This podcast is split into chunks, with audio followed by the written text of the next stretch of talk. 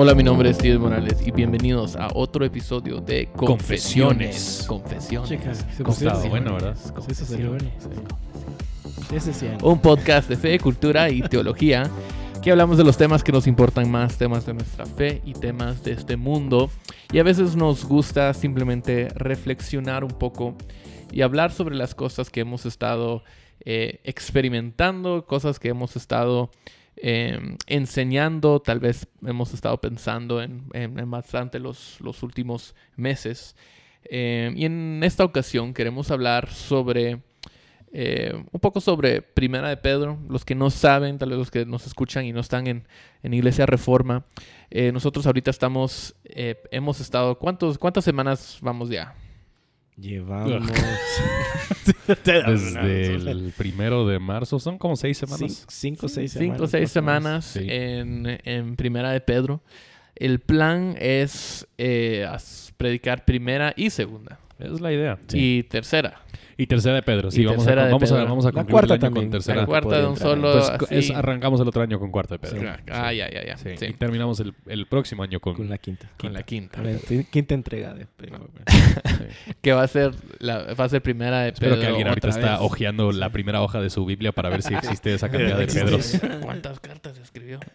Pero sí, o sea, hemos estado en Primera de Pedro ya varias semanas. Eh, todos hemos eh, tenido la, la oportunidad de predicar eh, algunos pasajes. Em, y hay, han habido como que varios temas que he notado que hemos hablado eh, más de una vez. Que Oscar, tú lo mencionas en tu prédica y después yo lo menciono en la mía y Justin en la tuya y vamos como que cada vez construyendo Y no nos ponemos de acuerdo. y no nos ponemos de acuerdo. Cada vez es una posición diferente. No, pero eh, cada vez como que vamos agregándole más a estos argumentos, agregándole más a esta temática que vemos en la carta, que a fin de cuentas, o sea, tiene sentido, fue escrito por una persona, tenía una idea, un, un- una- un concepto, un propósito, una audiencia con su carta. Eh, y creo que todos hemos, eh, bueno, al menos nosotros tres hemos aprendido eh, bastante en este sí. proceso. Qué triste sería Qué triste. si nuestra serie los, predica- predicadores han aprendido bastante estudia- estudiando. No sé cuánto eh, el resto de la, de la iglesia. congregación ha aprendido algo, pero eh, para mí ha sido, no sé, no sé de ustedes, pero ha sido una buena experiencia. Eh, ha afirmado muchas cosas eh, que, que estaba pensando eh, y me ha confrontado en algunas otras. Em, y entonces entrémosle de, de- de un solo. No quiero, no quiero desperdiciar los primeros dos, tres, cinco minutos Sí. como usualmente lo hacemos. Entrémosle de un solo. Sí. Entrémosle. Entrémosle. Entrémosle. A, a- ¿qué, qué han aprendido ustedes? O, o- tal vez, Justin, ¿por qué no nos dices primero Sí. eh, cuál era la idea original? ¿Por qué escogimos Sí. Primera de Pedro? Bueno, pues lo que nosotros vemos en Guatemala en particular, pero yo creo que en mucho el, evangelica- el- el evangelicalismo, uy, eso sí me, se me trabó. El evangelicalismo en, en Latinoamérica es, la iglesia realmente no sabe cómo relacionarse con el mundo. Em, eh, saben que vivimos en este mundo y tienen que seguir yendo al mercado a hacer compras, tienen que seguir yendo al trabajo, tienen que subirse a su transporte, tienen que ir a- al colegio, tienen que hacer todas estas cosas, pero ¿cómo realmente interactuar? Si nosotros deberíamos simplemente abrazar todo lo que nos da el mundo o si nosotros deberíamos rechazar y alejarnos del mundo, eh, no, no entendemos realmente cómo, cómo interactuar en ese nivel. Y lo que Pedro está hablando en todo este libro, él está hablando a gente quienes aunque se encuentran en su mismo eh, hogar sociopolítico, están en casa en cuanto a su nación, ellos ahora son eh, expatriados y exiliados porque Dios los ha llamado a sí mismo y que eso es nuestra naturaleza como seguidores de Cristo, aunque vivimos en el país donde quizás siempre hemos vivido, en el lugar donde siempre hemos vivido, nosotros somos diferentes al lugar donde siempre hemos vivido porque no pertenecemos al mundo, ahora pertenecemos a Dios y vemos eso desde la entrada en Primera de Pedro. Él, él- él abre diciendo que él está escribiendo a los elegidos expatriados Em, y todo el resto de la carta va desarrollando qué significa para estos seguidores de Cristo, estos elegidos expatriados, vivir dentro de la patria donde ellos, de ellos se encuentran. Mm. Oscar, que quisieras aportar algo o solo No, él a- solo a WhatsAppear. Sí, estoy- solo a solo estoy viendo mi Facebook un ratito. Eh.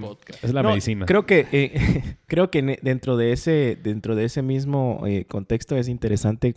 A mí me llamó mucho la atención siempre, ahora que hemos estado agarrando cartas eh, del Nuevo Testamento, cómo eh, básicamente tienen eh, esta misma intención de, de decir, ok, ¿cómo se ven estos, estas expatriados, estas pers- personas extranjeras que son del reino de Dios porque están en este mundo?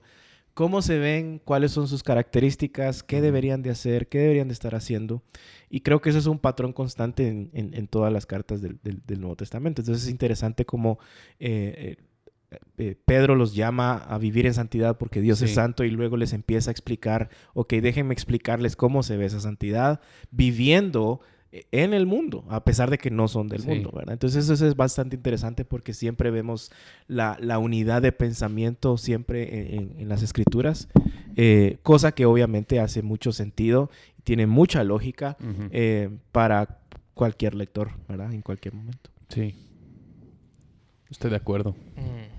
Totalmente. Y bueno, Sí. esas son nuestras observaciones. Sí, Y eso ha sido confesiones. Primera ¿no? de Pedro. No, pero vemos este contraste em, del mundo versus el, versus el pueblo de Dios, del mundo versus el pueblo de Dios. O sea, parece que él, él está contrastando bastante estos dos, estos dos conceptos. Entonces, él sí, él pasa todo primero de Pedro 1 y él va explicando cómo es que ellos están siendo maltratados por el mundo, por su fe en Cristo, porque ellos son diferentes, ellos son distintos, pero luego él, él, él va explicando que esa, esa distinción, esa diferencia no simplemente es algo pasivo, es algo activo también. Ellos deberían activamente ser distintos ser diferentes. Él entra a 1 Pedro 2 y él empieza a hablar de todas estas cosas como la envidia, malicia, hipocresía, que ellos deberían apartarse de esas cosas como la nación santa de Dios, como el pueblo escogido.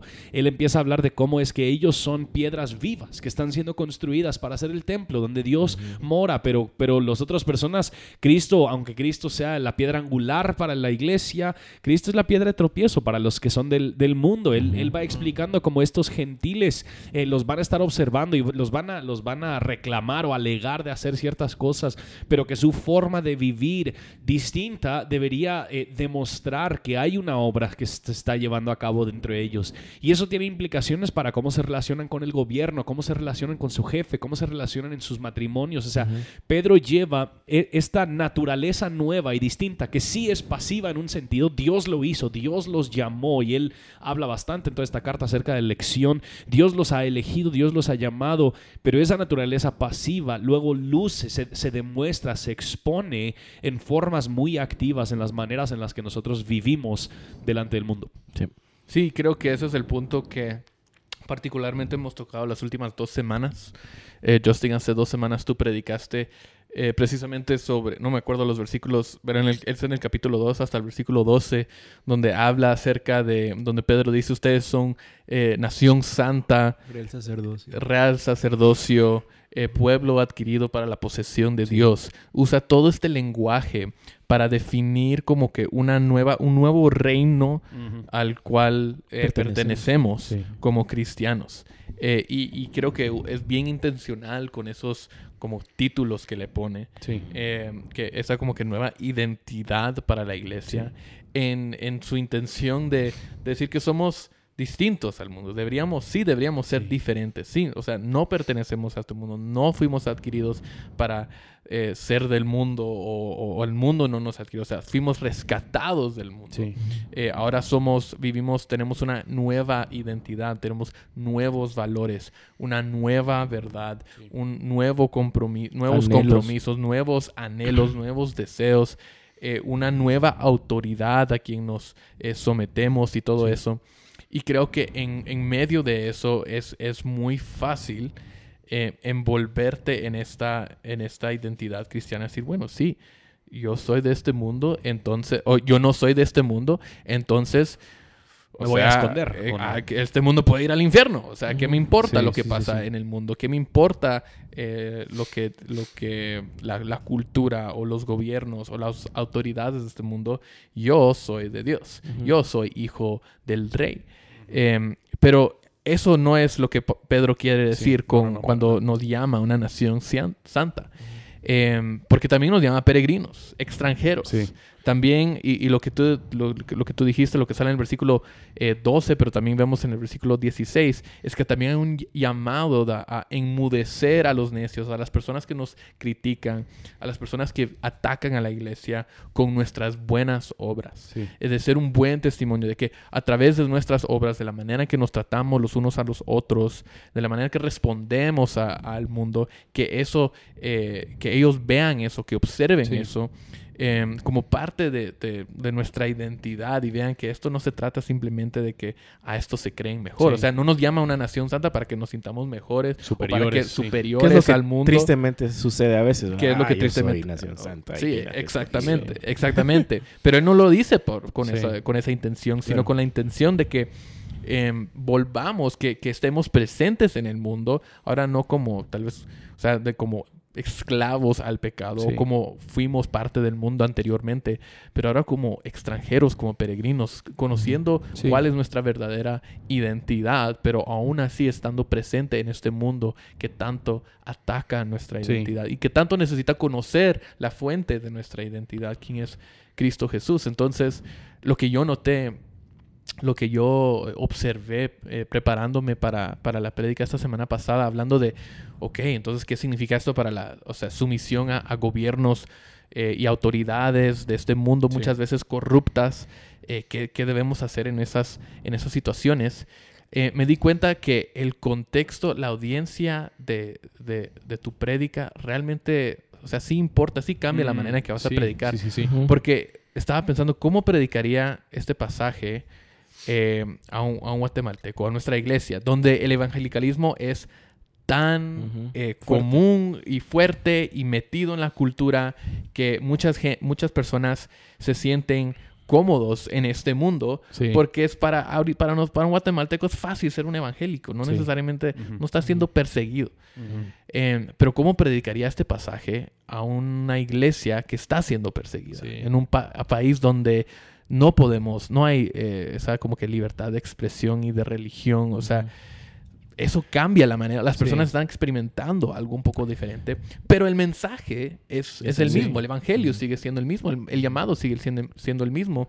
Pero creo que hay dos, estos dos extremos que muchas veces eh, vemos de personas que em, se sienten cómodos en el mundo, que no necesariamente quieren salir del mundo Sí. o no quieren, necesariamente quieren em, ser distintos al mundo porque que es tan el mundo fácil. salga de ellos.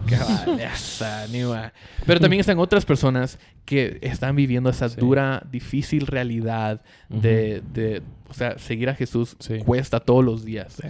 Em, Y creo que hay, hay una implicación también muy fuerte en, en ese sentido de que em, nuestras obras son visibles al, al mundo y la implicación, aunque suene muy sencilla, es que vamos a estar expuestos al mundo, o sea, va- vamos a estar presentes. El mundo De- está viendo. Sí, de tal manera que el- mi vecino me, me puede ver. Él, él va a tener algo que decir acerca de cómo es que yo vivo mi vida. Y yo creo que parte de la triste realidad es que muchos cristianos se han alejado tanto del mundo que no existe en los ojos del mundo evidencia de que ellos realmente son diferentes y son seguidores de Cristo. Lo único que saben es que ellos los domingos en la mañana se levantan a ver a la iglesia y tal vez escuchan su, su- sus músicas de alabanza entre semana o, sí, la o algo radio así. cristiana. O O, sea, piden no- permiso para irse temprano porque tienen reunión. porque tienes reunión de la, de la iglesia. O sea, a final de cuentas no, no, hay, no hay una interacción con el mundo de tal manera que nosotros podemos claramente demostrar y exponer la diferencia entre el que sigue a Jesús y el que, el que vive en el mundo. Y, y yo creo que lo que es muy complejo de estas dos cosas es vivimos en el mundo sin que el mundo sea lo que nos gobierna. Dios es el quien, quien nos gobierna, pero nuestro día a día es gobernado por el sistema y, los, y las infraestructuras del mundo. O sea, nosotros tenemos que subirnos a un carro, tenemos que obedecer las leyes de este país, tenemos que relacionarnos con nuestro jefe y nuestros, y nuestros eh, los otros empleados en la misma empresa. Todos los sistemas del mundo gobiernan nuestro día cotidiano, pero nuestro corazón, nuestro carácter, lo que realmente somos, es de otra realidad, eh, es, es, es de otra esfera, por decirlo así, es donde Dios nos está, nos está gobernando. Y esa es una, es una tensión muy compleja para muchos cristianos. Y, creo que eh, llega a ser bastante eh, confusa también, como vos decías, eh, a veces no sé, no sé, no hay ninguna diferencia más que, bueno, yo sé que este los domingos va a la iglesia y, y Pedro, Pedro, es tan claro cuando en, al, al, inicio de, de, de, bueno, casi el final del capítulo 1, él empieza a describir quiénes son estos eh, extranjeros que tienen una residencia temporal, digamos, en este mundo, y dice que son quienes eh, viven con un temor reverente ante Dios, sí. quienes entienden realmente su redención, quienes confían en Dios en las buenas y en las malas. Pero algo que, que llama la atención y que otra vez es un mensaje constante en el Nuevo Testamento es, dice, se aman sinceramente, se aman sin, sin hipocresías, sí. profundamente. Entonces muchas veces, eh, solo con tomar esa pequeña muestra de decir, ok, ¿quiénes son verdaderamente estos residentes temporales? Podemos reducir mm. de un, ¿qué? 40% que supuestamente tal vez somos de, de, de iglesia a, acá en Guatemala a un 5%, sí. eh, porque la forma en que, en que él está diciendo que, que, deberíamos de amarnos ni siquiera es ámense o cáiganse bien o salúdense sí, o des, bien. Entonces sí. es profundamente. Eh, y cuando, cuando miramos esto, vemos que la forma en que lo está diciendo es vayan más allá de darse un abrazo el domingo, vayan más allá de darse la mano y cómo estás, todo esto está bien, o sea, realmente preocuparnos los unos por los otros eh, y esto obviamente no lo podemos hacer si realmente no, no, no, eh, no pertenecemos a este uh -huh, mundo. Uh -huh. Entonces, la forma en que él va describiendo a estas personas creo que puede formar un criterio o un filtro no, para nosotros para decir, no cualquiera que dice ser cristiano es cristiano. Sí. Eh, porque tenemos que ver estos frutos. Y es parte de lo que vos decías, que sí. cuando, cuando en, en, en, nuestra cultura vemos, vemos eh, estas situaciones, pero si dice que es cristiano, o sea, sí. ¿cómo, ¿cómo puede estar pasando, diciendo, haciendo estas cosas? Y otra vez creo que precisamente él, él, él lo hace por lo mismo, ¿no? Para decir, déjenme decirles quiénes realmente son cristianos, quiénes realmente son los que tienen su ciudadanía en el reino de Dios y son residentes temporales nada más en este mundo. Y otra ca característica es que entienden que todo este mundo va a pasar. Sí, todo lo que hagamos acá sí. es pasajero. Y, y, es curioso cómo él describe que somos, estamos siendo eh, eh, eh, edificados en Cristo cuando todo en este mundo podemos edificar algo, pero va a ser destruido. Y lo único que va a permanecer es el, sí. el ser edificados en Cristo. Entonces, y creo que otra de las observaciones que a mí me ha llamado la atención bastante es que Pedro habla en ese versículo eh, de capítulo 2, versículo 12, de que deberíamos, debería ser por nuestras buenas obras que el mundo nos identifica. Uh -huh. Y yo creo que nosotros como cristianos hemos confundido buenas obras con no hacer malas obras. Mm. Entonces reducimos lo que es hacer una buena obra a simplemente, bueno, no, no estoy bebiendo, no estoy bailando, no me he tatuado, no escucho música del mundo, entre comillas, mm. eh, y, y, asumimos entonces porque, sí, de, de, que porque me abstuve de estas cosas, entonces los demás van a saber, ah, ese no, ese no bebe, yo quiero ser cristiano, ese no se tatúa, o, yo quiero ser cristiano. O es tomarte una foto con, con alguien a que le regalaste un dinero o que le diste algo y ponerle en tus redes sociales. Ya sí. eso es una buena obra. Sí, entonces sí, ya con eso. Sí, y que a final de cuentas el, el, la vida del cristiano se tipifica. O sea, es, es constantemente una vida de, de, de, bien, es una vida de buenas obras, donde nuestras buenas obras sí afectan cómo manejamos nuestro dinero, pero uh -huh. también afectan cómo tratamos a nuestra familia, afecta cómo tratamos a nuestro jefe o a nuestro empleado, al que trabaja para nosotros. Sí. Afecta a todas las diferentes esferas de nuestra vida.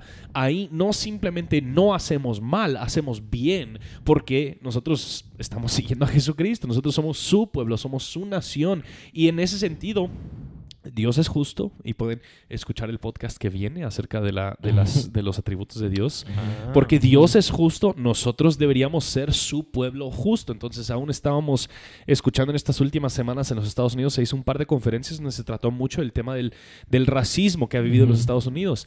Eh, porque una de las, una de los, de los pecados de la iglesia norteamericana ha sido que estas personas quienes dicen supuestamente ser la justicia de Cristo, no han vivido las implicaciones de esa justicia en su vida cotidiana, han seguido siendo muy injustos con los que están a su alrededor. Entonces, en todo sentido, la vida del cristiano debería ser una vida de buenas obras, que nosotros estamos haciendo estas buenas obras, no porque eso nos gana la aprobación de Dios, pero porque eso mismo demuestra la obra de Dios en nosotros, en agradecimiento eh, a, Él y, glorificarle a Él. Y, de alguna manera siento yo también de que de que debería de alguna forma eh, modificar el concepto que muchos tienen de qué es la iglesia. Porque, como siempre le hemos dicho, no es, no es, no es el lugar, no es el edificio, somos nosotros, porque la Biblia enseña que somos nosotros. Entonces, eh, con tantas personas que al mismo tiempo se están cuestionando, ah, es que estoy decepcionado por la iglesia, es que ya la iglesia ya, ya no va conmigo. He conocido mucha gente que incluso me dice, no, yo con Dios estoy bien, pero con la iglesia sí, no, gracias. Entonces, el evaluar quién es realmente la iglesia a través de estas buenas obras, porque sí, pueden haber muchas congregaciones, pero no sé si necesariamente hay muchas iglesias. ¿verdad? Entonces todo esto es, son como filtros que, que, Pedro va poniendo para que no, obviamente a su audiencia, pero para que el lector podamos ir reflexionando. Cómo, es que Pedro está influenciando lo que yo pienso que es un cristiano, lo que yo pienso que es la iglesia, lo que yo debería estar haciendo, cómo me relaciono yo con la cultura. ¿Debería estar escondido o, activamente tratando de mostrar que, que, no soy de acá, pero, pero que esto fue lo que me pasó, que es el Evangelio? Entonces, eh, eh, creo que sí reta mucho de los conceptos también que muchos cristianos tienen acerca de eso. Y me encanta la manera en que estas cartas, las cartas de los apóstoles, eh, tantas veces hacen un eco de lo que Cristo dijo. Eh, y me imagino, o sea, obviamente es el mismo Espíritu Santo obrando en estos hombres eh, para escribir estas, estas cartas. pero tantas veces eh, vemos que, los apóstoles profundizan más y, tal vez nos dicen un poco más sobre cosas que Jesús ya dijo. Entonces, eh, viendo a, Pedro ahora hablando de la sumisión y, Pablo hace lo mismo en Efesios, em, pero toda, toda esta idea de, estar presentes en el mundo y de no, de no tratar de escaparnos, de no estar, de no... Eh, menospreciar o ignorar la misión que Dios nos ha, nos ha dado. Eh, yo pienso en, en Juan 17, eh, Juan 17, 15 y 18, donde Jesús ora por sus discípulos y dice, no te ruego que los saques del mundo, mm. sino que los guardes del maligno. Como tú me enviaste al mundo, yo también los he enviado al mundo. Y uno no pensaría, hablando de este, de este tema de, exilio, de que somos extranjeros o peregrinos, eh, sí estamos hablando de la santidad, estamos hablando de identidad, pero también estamos hablando de misión, también estamos hablando, cuando hablamos de hacer buenas obras, no estamos diciendo simplemente hagan buenas obras para cuidar su testimonio, sino que van a pensar las personas, sino, es, sino que es hacer buenas obras para que ellos también glorifiquen a Dios. Hay un aspecto misional ahí, para que ellos también conozcan a Dios, conozcan al mismo Dios que los está cambiando. Para anunciar las virtudes de aquel que nos llamó de las tinieblas a la, luz. Exacto, exactamente. Y ese fue el punto, uno de los puntos de, que, vimos en, la prédica de la semana, bueno, esto ya es como hace dos semanas, eh, eh, sobre Primera de Pedro 2, eh, 13 al, al, al 17, que eh, aunque fuimos eh, sacados, trasladados del, reino, de las tinieblas y trasladados al, reino de la luz, eh, Jesús nos envía de regreso a las tinieblas para hacer una luz, para apuntar a Cristo. Y esto lo hacemos no con palabras solamente, aunque es necesario y absolutamente parte de eso, pero también con, nuestro, con el amor, como Jesús dice, así eh, ellos conocerán que son mis discípulos, el mundo conocerán que son mis discípulos por el amor que tienen los unos por los otros. Entonces este llamado realmente lo que los apóstoles están diciendo no es nada diferente a lo que Jesús dijo, ya dijo primero, ¿verdad? Sí. Em, y, y, en sí conlleva este, este aspecto, este propósito, esa función misional hacia el, el, compartir el Evangelio, el vivir a la luz del Evangelio para, para que más personas conozcan a Cristo. Y vean que seguir a Cristo no es simplemente oh, voy al cielo, no, tú, es, tú sigues aquí. Con una misión. Con una misión que creo que también es la tentación. A veces, bueno, solo quiero ir al cielo o solo quiero eh, enfocarme en Dios, ya no quiero hablar con, o sea, ya no quiero estar presente en este mundo. Eso no es el llamado del cristiano. Y, creo que ese es uno de los, bueno, de los temores que deberíamos de tener o, de, lo que deberíamos de hablar cuando eh, Jesús explica cómo eh, eh, en el día del juicio Él va a separar a los cabríos de, de las ovejas y les va a decir, yo no te conozco. Y muchos van a decir, ¿cómo que no me conoces? Si, si yo era Oscar, el que cantaba en la iglesia. Eh, claro, nunca me interesé en hacer discípulos, ni porque, pues, por lo- primero por lo que decís vos, ¿verdad? O sea, a mí me interesa el cielo y pues me, me involucro en la iglesia. Lo que viene lo- después de la muerte, básicamente. Pero lo que me- Dios exige de mí en esta vida, Exactamente. no, no me interesa Exactamente. tanto. Entonces ahí es donde otra vez nos llama al propósito de ser iglesia, al propósito de ser cristianos, que es hacer discípulos de Cristo. Sí. ¿verdad? Sí. Yo creo que el otro punto que me gusta, y con esto es mi último punto. No, Justin. Sí. ¿por ¿Y qué? ¿Te, va- te vas? ¿Vas a apagar tu micrófono y nosotros seguimos? Eh, Nación Santa es la iglesia, no los Estados Unidos. Nación ¿Qué? Santa es la iglesia. Ah, bueno, si vamos, si vamos a No, ir a esos Guatemala. clichés. O sea, pero, pero El no templo. es... El te- sí, hay un montón. Sí, el templo. O sea, yo creo que el templo es ¿Otra de esas imágenes que nosotros Sí. vemos. El templo es la gente, no es el lugar Mm. em, donde Estamos, nos... eh, donde nos- Algunos están esperando un templo allá por Sí. Oriente. y- Pero sí, o sea, sí es, es curioso. Yo creo que lo vemos eh, más claramente en, en libros como Primera de Pedro, donde tenés a esta gente que sí está expatriada. O sea, ellos Sí. están siendo afectados por esta cultura que es antagónica a la fe cristiana. Em, eh, eh, ellos nos están molestando con dónde pusiste los, los inarios y si pusiste la, la pata encima de la silla en la iglesia, o sea, en el templo, porque ahí es el templo, es el lugar sagrado. O sea, esas no son las conversaciones que están teniendo. Entienden mucho más claramente que somos nosotros, la iglesia, Sí. los que han confesado fe en Cristo y son unidos a Cristo, que son el templo. Somos nosotros los que han sido unidos a Cristo, que son la nación santa y que Dios ha reunido para sí mismo, no el pueblo de Guatemala, Él ha Así reunido es. para sí mismo un pueblo de tu tribu, de tu nación, de tu lengua, no el pueblo de los Estados Unidos. Ni el de Israel. A mí, sí, a- o sea, a mí aún me siempre lo pienso cuando ah, suena mal, espero que mis, mis compatriotas no me, no me saquen por esto, pero decimos nuestro, ¿cómo, les, cómo le dicen al, al juro? A la, a la bandera. Ah, la jura la bandera. La jura la bandera. Eh, decimos que somos una nación bajo Dios, one nation under God. Solo estás bajo Dios si has confesado fe en Cristo, Claro. si no estás bajo Adán. Sí. Eh, estás bajo condenación. Tu padre es el Uh. padre de las mentiras, no es Dios. ¿verdad Credo, que sí? pedo, pedo bautista. Ah, credo bautista. bueno, pues sí, exactamente, eso también, eso también. Pero el, el punto es, o sea, perdón, ya voy a dejar de, de predicar, pero ya me subí a, la plataforma. Yo y ya creo que apagué mi micrófono. Todos tomando Por notas. eso ahí. bien sacaba- saqué mi Biblia. Por eso dije que es mi último, porque- pero que la nación santa es el pueblo, Sí. es, somos nosotros, el templo es el pueblo, somos nosotros, el, el, el- el sacerdocio es todos nosotros, no simplemente el que predica ni el Sí. que canta, todos nosotros somos el real sacer- sacerdocio, el pueblo adquirido somos nosotros y eso tiene que cambiar en cómo nosotros Sí. observamos y vemos a la iglesia hoy en día. ¿Y cómo hacemos iglesia? Porque en esa misma idea, muchos creen que son el sacerdote de su iglesia Sí. y que solo ellos pueden orar y que solo ellos tienen Rendir sacrificio. unción y que sí.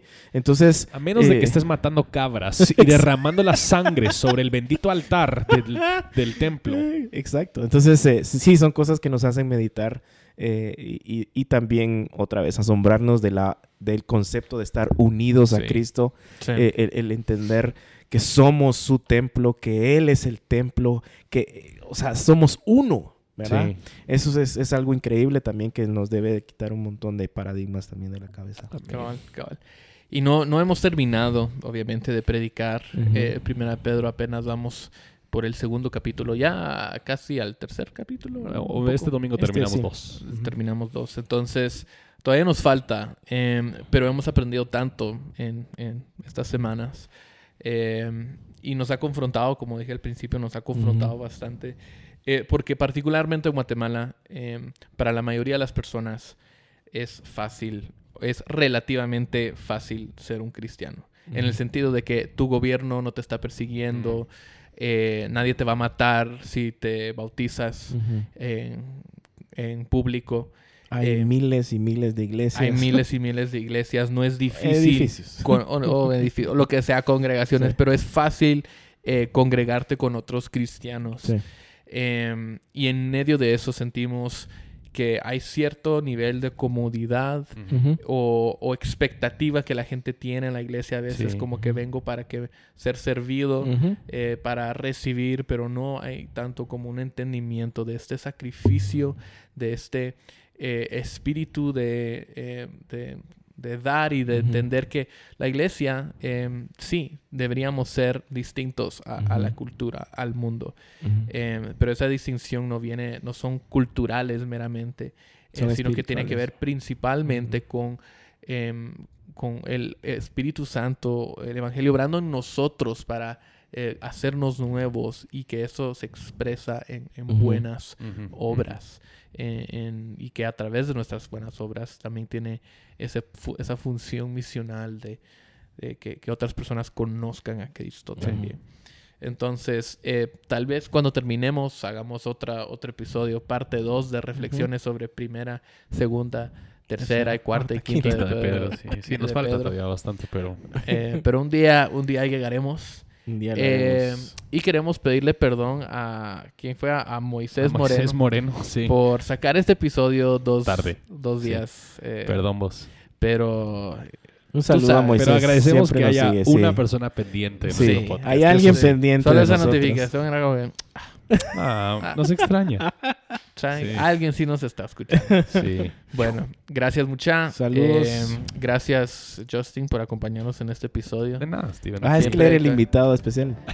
No sé si, si dijimos eso la- en, la, El anterior. En, el episodio anterior o en me el que, el que va a seguir, pero eh, nuevamente gracias por escuchar eh, Confesiones. Síganos en las redes y nos vemos en Ah, la próxima.